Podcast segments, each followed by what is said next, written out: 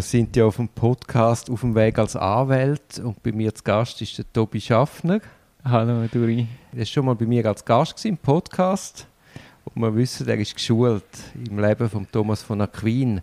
Weißt du eigentlich etwas über die Arbeitsweise von Thomas von Aquin? Ist da etwas überliefert?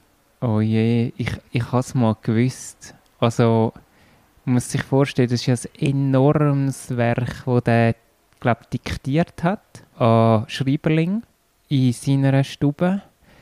Und ich glaube, mich zu erinnern, dass er ein totaler Workaholic war und dass da, glaube ich, was so die Schreiberling abgewechselt haben. Weil der Mensch einfach ja, rausgepowert hat. Munter weiter mögen. Mhm. Aber also es wäre für die, die, die das seriös wissen, um sich zu inspirieren, bin ich die falsche Quelle. ich finde es eben immer spannend zu sehen, wie andere Leute arbeiten. Und ich würde mich eben auch gerne darum mit dir über das Thema zu unter unterhalten. Gerne, aber äh, mal schauen, wo das anführt. Wichtig ist einfach, dass du ehrlich bist. Versprochen. Das Beste ist ja, wenn man sich wiederfindet und nicht findet, ah, der Tobi kann alles perfekt. ja, sicher. Also du schaffst als Anwalt bei Baldi und Karatsch. Genau. Ihr macht auch Strafrecht, aber wenig. Ja, wir machen dort das Strafrecht, was es braucht, würde ich sagen. Äh, zu uns kommen vor allem, wenn es um Strafrechtsfragen geht, Opfer von Wirtschaftsdelikt. Und dann schauen wir natürlich mit denen an, ob es überhaupt sinnvoll ist, einen strafrechtlichen Weg zu beschreiten oder nicht. Aber machen ihr auch beschuldigte Vertretungen? Weniger. Und dort im Wirtschaftsstrafrecht? Nein, das ist dann mehr Zufalls, im Zufall überlassen. Also dort haben ihr nicht, sagen ihr nicht, wir machen nur Wirtschaftsstrafrecht? Ja. Und was machst du denn sonst noch, wenn du nicht Strafrecht machst? Es ist eine relativ äh, eine breite, aber wirtschaftsrechtliche Ausrichtung. Also jetzt gerade im Zusammenhang mit den, ähm, sagen wir mal, so, so im, im weiten Sinn äh, Wirtschaftsdelikt, kann das irgendetwas sein von Arrestlegung über Anerkennung von ausländischen Urteilen in der Schweiz und Vollstreckung, viel so SchKG-Geschichten und normale Forderungsprozesse es kann auch im Arbeitsrecht sein. Und was vielleicht ein bisschen seltsam ist, aber historisch so gewachsen, beraten wir auch und ich auch Versicherungsgesellschaften, aber eine spezielle Form von Versicherungsgesellschaften, sogenannte Captives. Das sind Rückversicherer oder manchmal auch Erstversicherer von grossen Konzernen.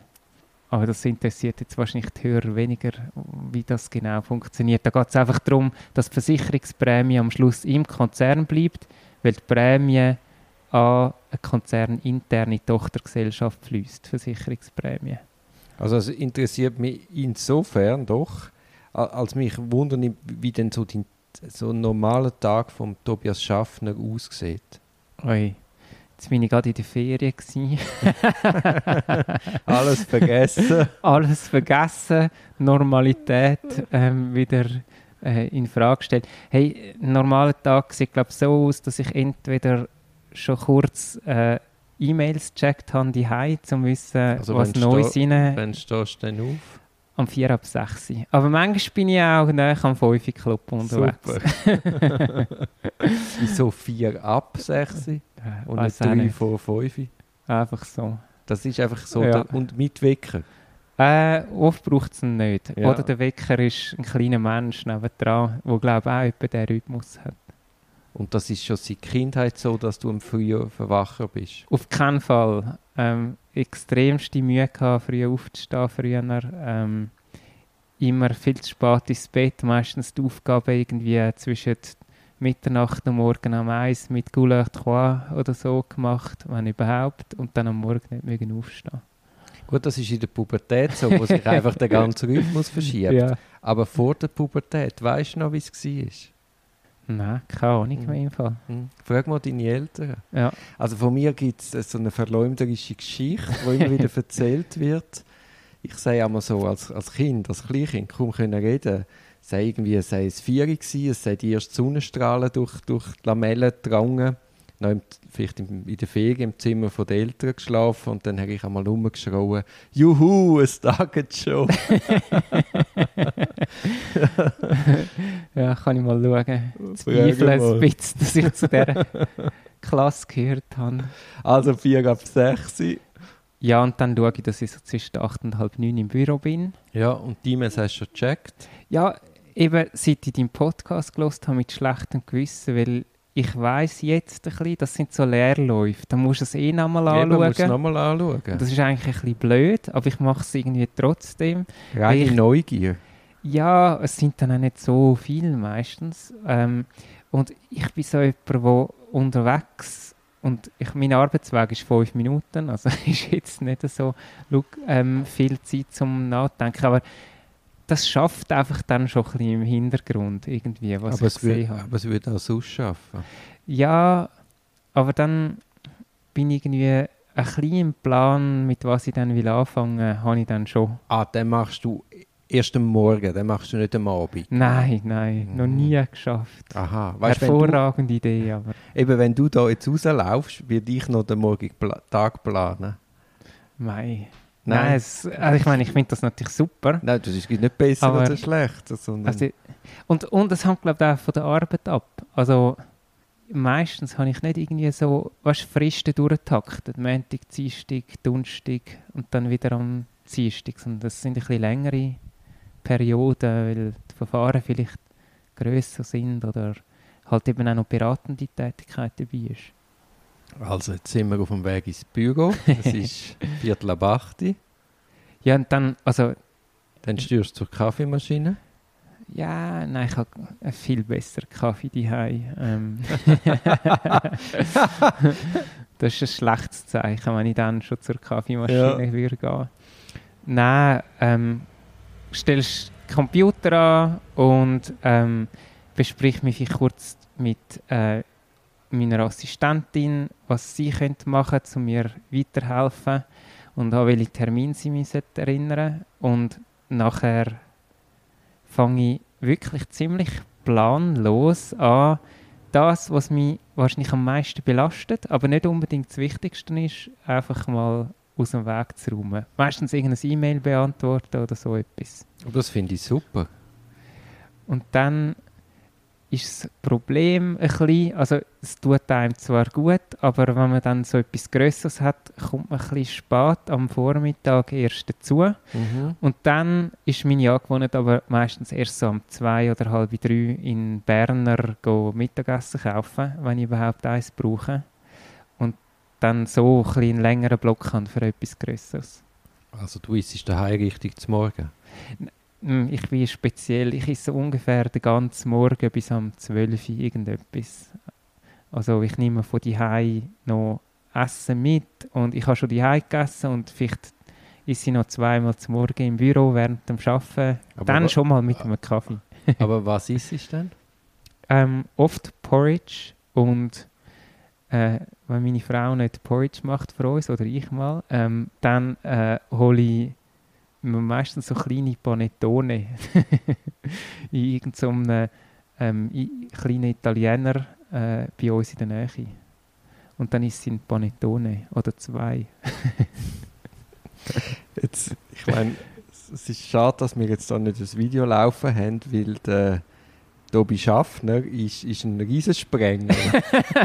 isst aber jeden Tag seine Panettones. Also ich kann das nur empfehlen, einfach die ganze Zeit essen, aber nie... Panettone-Diät. Genau, ja.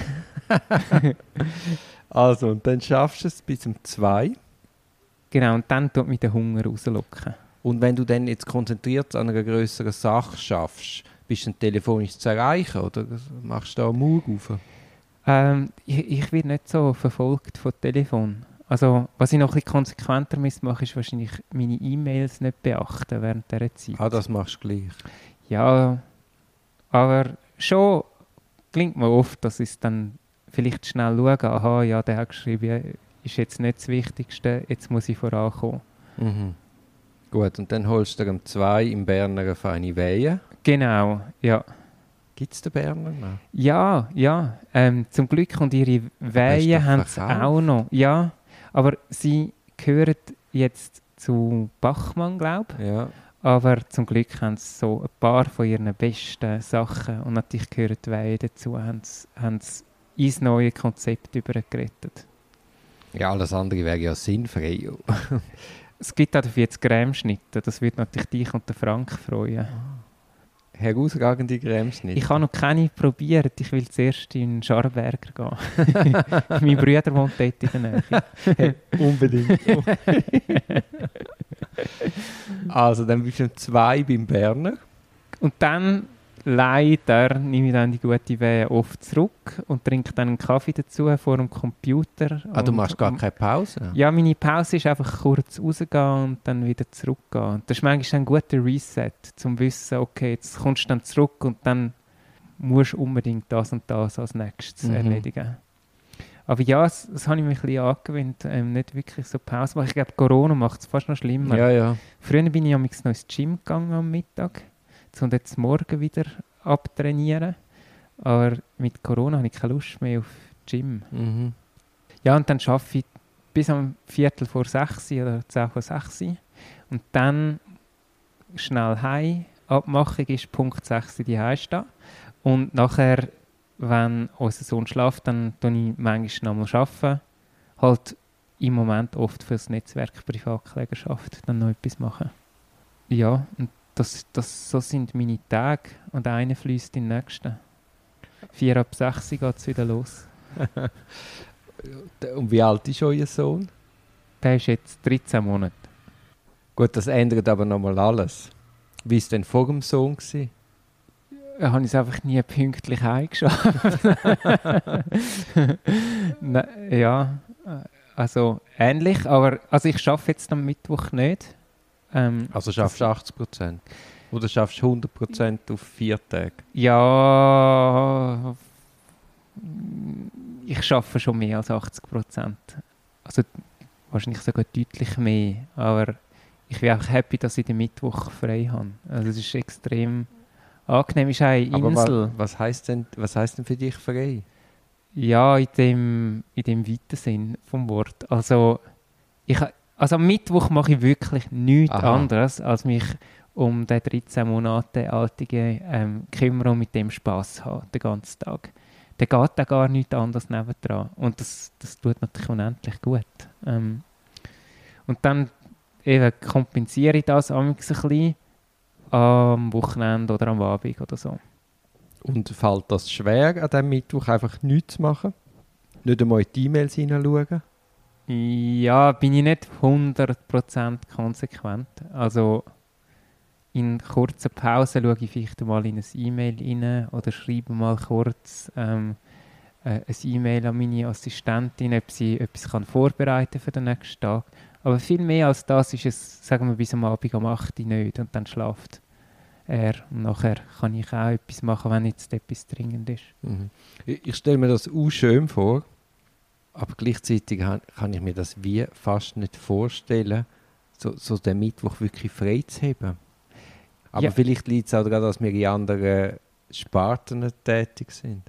Ja, das, also das kann ich mir schon vorstellen. Also klar musst du alle so versuchen zu manövrieren von deinen Klienten und Behörden und so, dass die möglichst dich am Mittwoch nicht suchen.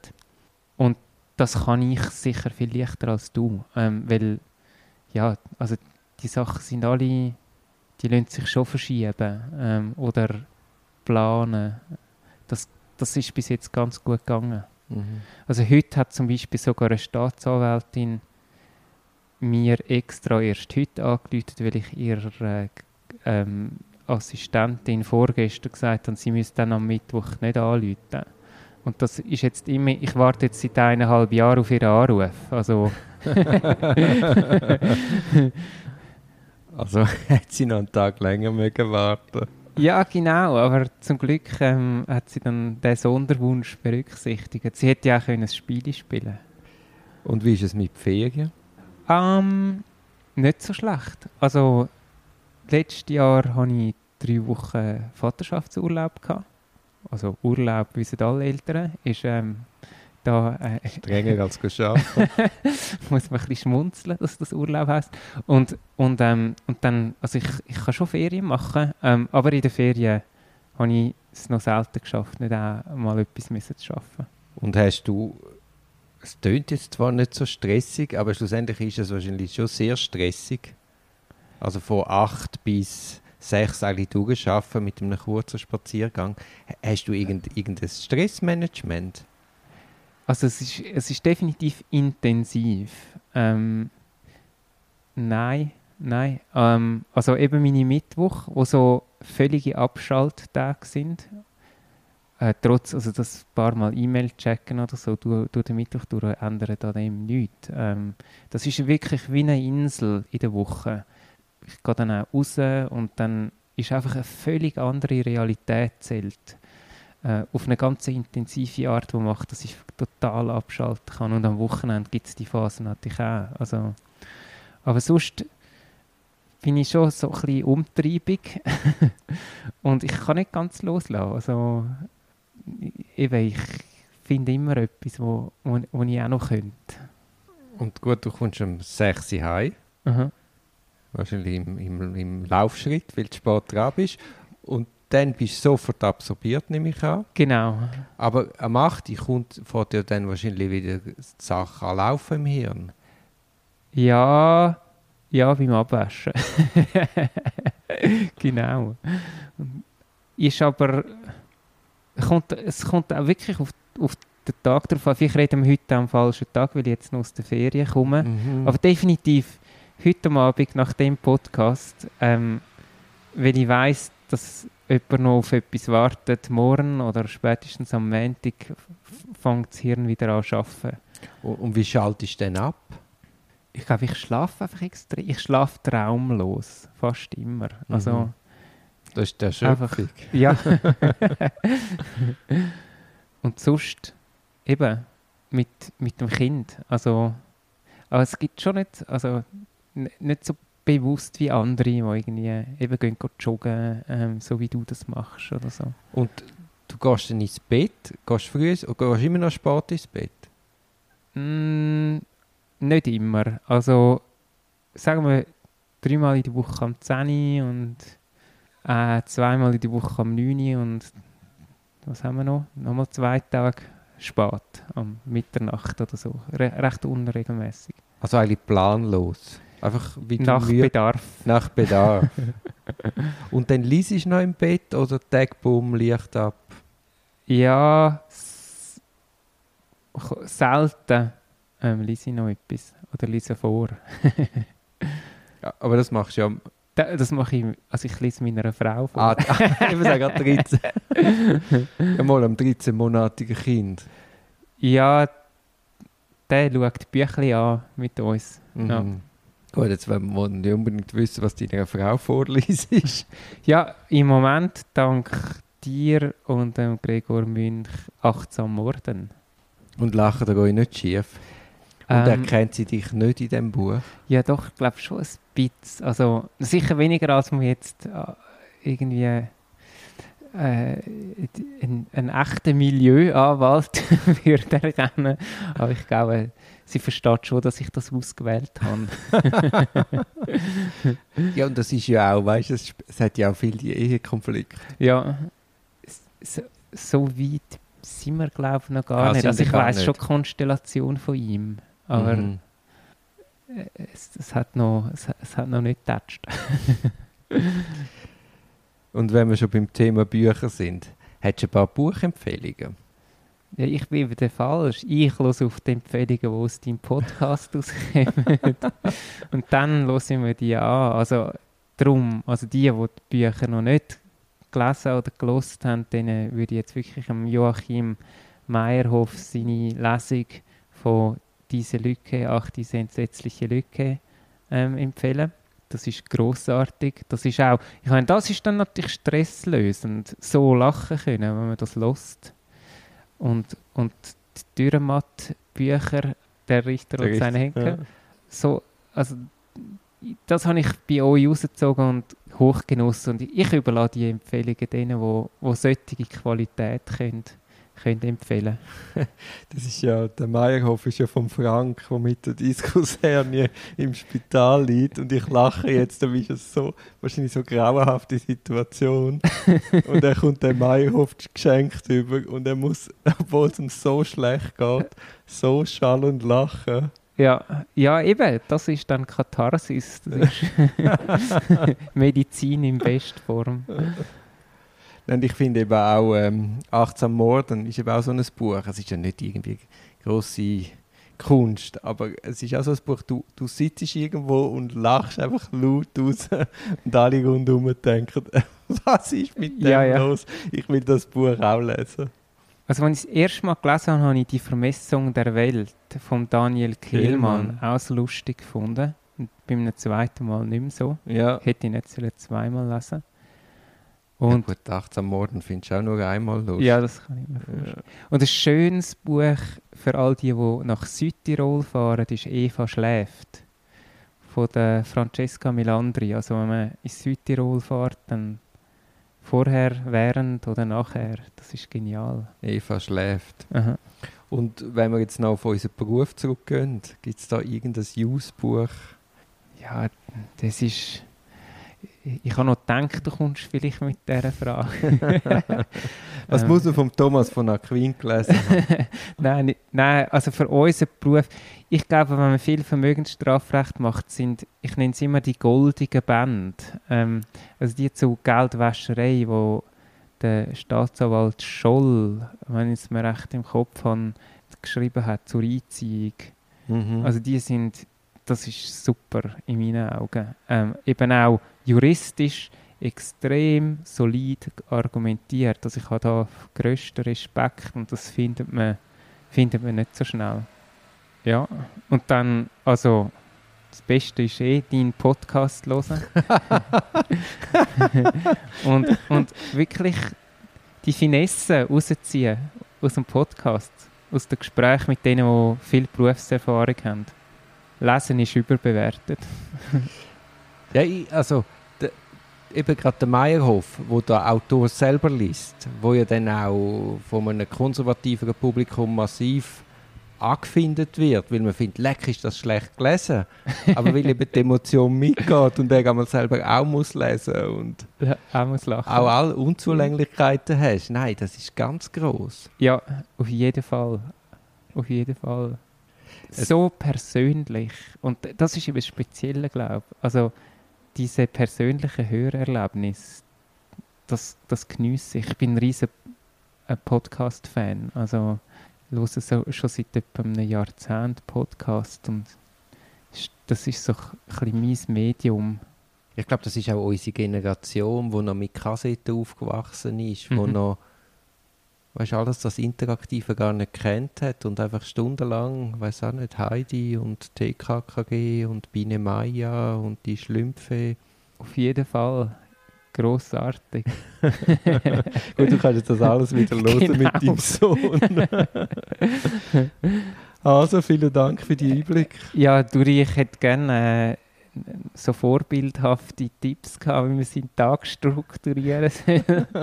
ähm, Ah, das, ha- Entschuldigung, jetzt muss ich doch nachfragen, jetzt Ah, bist du selber schau jetzt. schuld. Was hast denn du für eine Ordnung? Und hast du das digitale Büro oder hast du noch Papier? wir, haben viel pa also wir haben immer noch Papier als ähm, Grundregel. Ich versuche nebendran schon auch, dass es digital auch ist, also dass man das Zeug einscannt. Aber wir schicken alles handunterschrieben raus. Also wir sind da noch, noch altmodisch. Ja. Und eine Ordnung, also alle die, die jetzt mein Büro schon mal gesehen haben, die werden jetzt nur lachen auf die Frage, weil also es sieht schlimm aus. Aber ich arbeite daran. Und was ich auch noch möchte schnell sagen, jetzt kommen noch die gute Idee so spät. Aber ich habe letztens auf LinkedIn einen Beitrag von dir gelesen. Dort ist es darum gegangen, dass äh, das Bundesstrafgericht hat die Bundesverwaltung, äh, die Bundesanwaltschaft eine Anklageschrift zur Kürzung zurückgeschickt. Die Anklageschrift hat 674 Seiten gehabt. Und dann haben sie es irgendwie fünf Jahre gebraucht zum Kürzen auf 567 Seiten. Also 107 Seiten haben sie gekürzt in, einem, in fünf Jahren. Das macht einen Schnitt von 20 Seiten im Jahr. Und du stellst dann da die grosse Frage, ob man nicht eigentlich aufs englische System umschwenken soll, wo man einfach spezialisierte Anwaltskanzleien so Fälle würde führen, anstatt dass der Staat so Anklagen führt. Ja, genau. Ja. Also führen nur in einem beschränkten Sinn. Also die Untersuchung wird immer noch die Staatsanwaltschaft führen. Aber die Anklage aber vertreten. Die Anklage vertreten. Und das würde natürlich beinhalten, dass auch die Anklageschrift ähm, durch den Anwalt wird geschrieben werden. Aber wieso ähm, denn nicht die ganze Untersuchung? Also das, da hätte ich jetzt aus rechtsstaatlichen und rechtspolitischen Sicht schon extremste Bedenken. Also da reden wir ja jetzt von der absoluten Kernaufgabe vom, vom Staat. Staat. Und das darf nicht outsourced werden.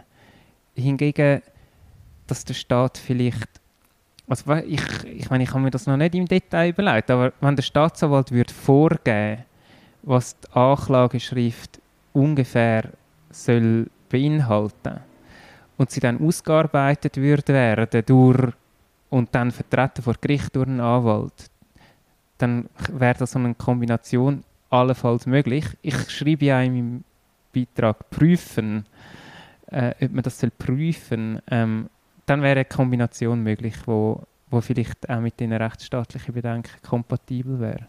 Es würde wahrscheinlich schon lange, wenn die Bundesanwaltschaft oder Staatsanwaltschaft viel systematischer an so Fälle angängt. Weißt du, das lässt sich doch auch schematisieren. Sagen, hey, das, das und das wollen wir genau. Und nicht einfach so, so ein bisschen treiben, ah, heute machen wir ein bisschen. Also es erscheint einmal so, dass es einfach ein bisschen so treiben ist. Mhm.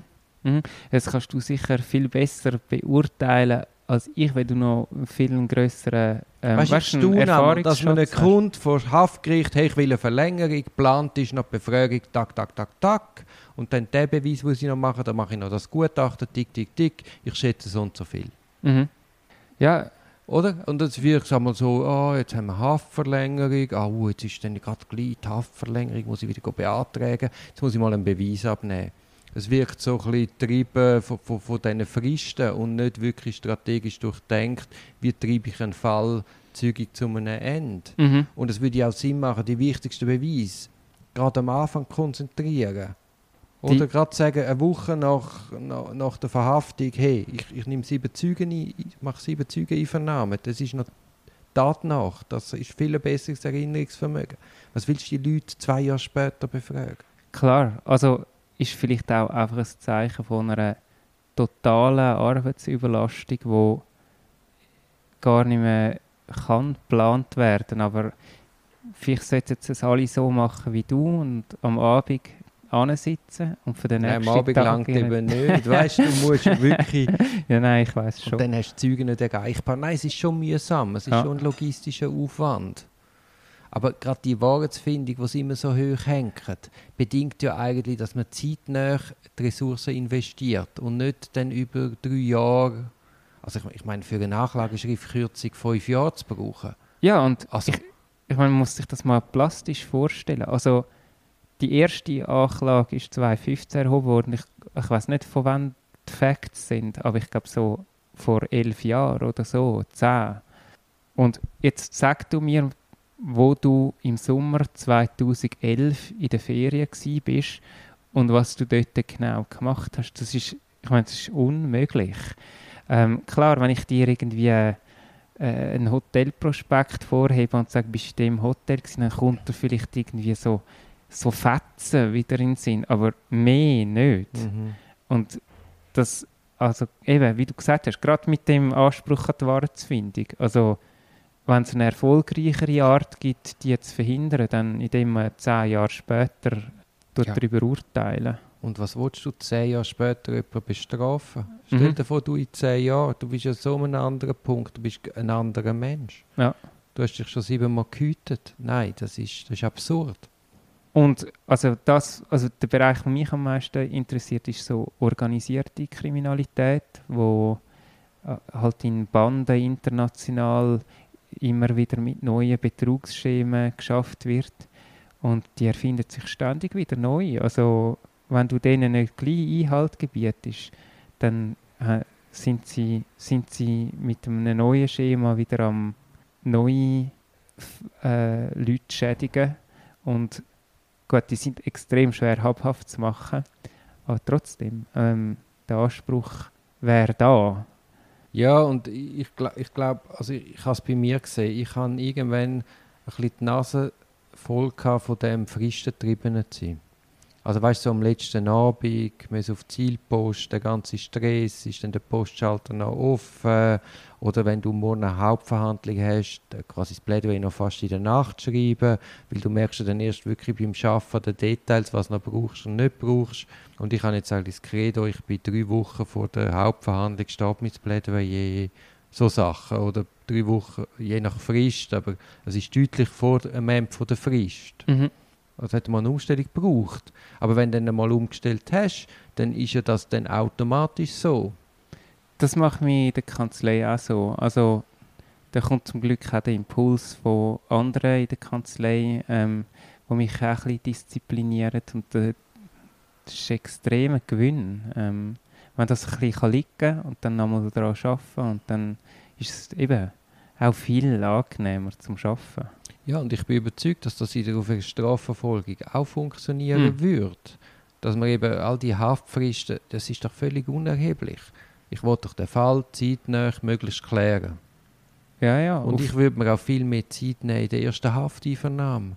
Es ist mühsam, ich weiß, man hat Picke, es gibt, es warten sieben Fälle. Aber ich würde, glaube viel.